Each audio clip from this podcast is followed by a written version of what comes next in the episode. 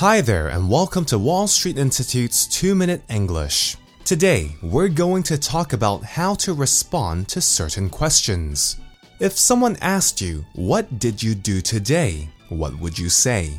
Basically, you can answer by simply telling that person something that you did today.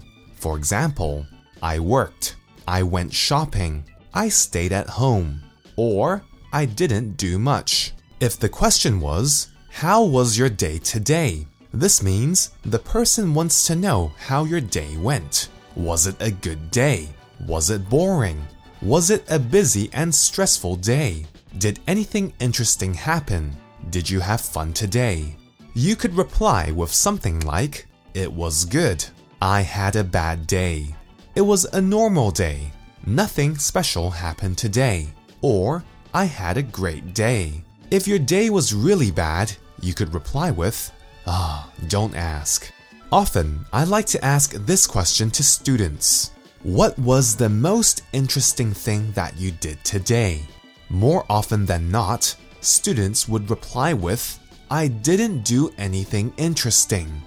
Although this is not wrong, it is a good idea to try and think of the most interesting thing that you did, even if it seems boring or mundane.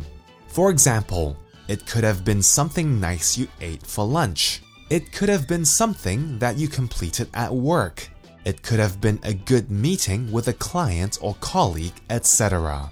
What I am trying to say is this try to be creative when answering questions, even if you think there's nothing interesting to say. For example, the most interesting thing that I did today was walking under the lovely sun, and it felt great to be outside. See what I mean? Anything can be interesting. Well, that's all for this week's 2 Minute English. Bye bye.